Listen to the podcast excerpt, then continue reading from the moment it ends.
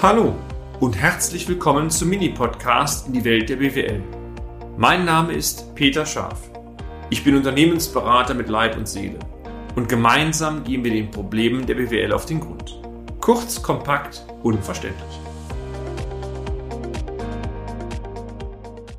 Professionalität in der Kundenkommunikation beim Rechnungseingang Teil 2. Ich bleibe dabei. Es kann so einfach sein. Im letzten Beitrag schilderten wir von einem Praxisfall. Dort hat ein Unternehmen eine Rechnung ausgestellt, diese Rechnung wurde nicht bezahlt und erst nach drei Wochen und nach Anklopfen des Auftragnehmers kam dann die lapidare Reaktion, naja, wir hätten die Rechnung bezahlt, aber der Rechnungsadressat war falsch. Ich kenne das selber, sowas kann passieren, sowas passiert uns auch. Die Frage ist nur, wie der andere damit, gegen um, damit umgeht, denn es gibt ja so etwas auch wie eine Rügefrücht. Tendenziell, wie sie auftritt im Wirtschaftsleben, hat einen, wie wir finden, ganz wesentlichen Effekt auf das Thema, wie sie wahrgenommen werden und am Ende auch, wie sie ihre Leistung ähm, verkaufen und auch abrechnen können.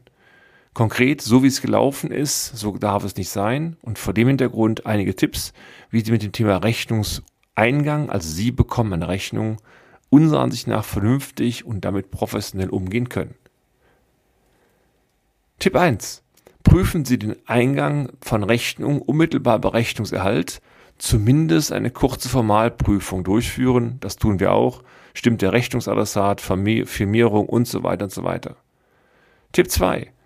Wenn dann Fehler dabei sein sollten, passiert ja, reagieren Sie unmittelbar mit der Bitte um Korrektur. Ich darf einen Formulierungsvorschlag bringen. Besten Dank für Ihre Rechnung XXX, die wir am YY erhalten haben. Die, die erste Durchsicht zeigte, dass der Rechnungsadressat nicht korrekt angegeben wurde. Bitte stellen Sie uns eine neue Rechnung aus.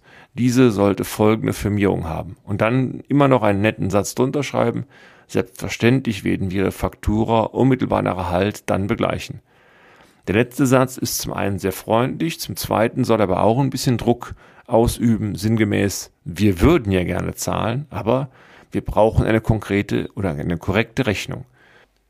Und wenn das Geld einmal raus ist, ist meistens der Druck nicht mehr da, eine neue Rechnung auszustellen. Also sinngemäß, wir zahlen erst, wenn die Rechnung korrekt ist, ist gar nicht mal schlecht. Nur der Tipp, freundlich formulieren.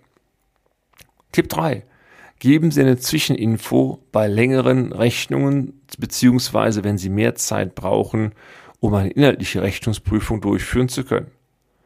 Das ist übrigens oftmals dann der Fall, wenn es um komplexe Abrechnungen geht, Baugewerbe beispielsweise, also wirklich größere Geschichten. Und auch da ist eine professionelle Kommunikation die, dass man eine Zwischeninfo gibt. Ein Formulierungsvorschlag könnte, könnte heißen, Ihre Rechnung XY haben wir erhalten. Wir werden die von Ihnen in Rechnung gestellten Positionen intern prüfen mit unseren Aufzeichen.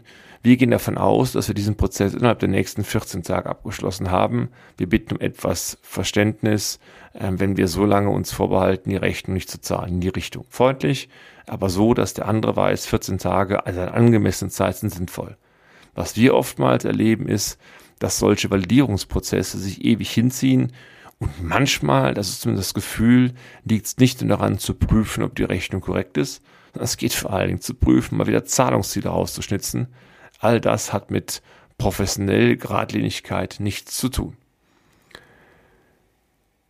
Unabhängig davon dürfte aber eines vom potenziellen Geldempfänger honoriert werden. Also wenn Sie eine Zwischeninfo geben, wir brauchen noch Zeit, Sie haben Ihre Prozesse im Griff und Sie signalisieren auch klar, dass sie verbindlich dann, dann reagieren oder zahlen werden. Und das, meine sehr verehrten Damen und Herren, das gibt einmal mehr die wertvollen Pluspunkte. Fazit, einmal mehr gilt auch hier, es kann so einfach sein, vernünftig, professionell, auch wertschätzend aufzutreten. Und doch, meine sehr geehrten Damen und Herren, doch hapert es immer wieder in der gelebten Praxis.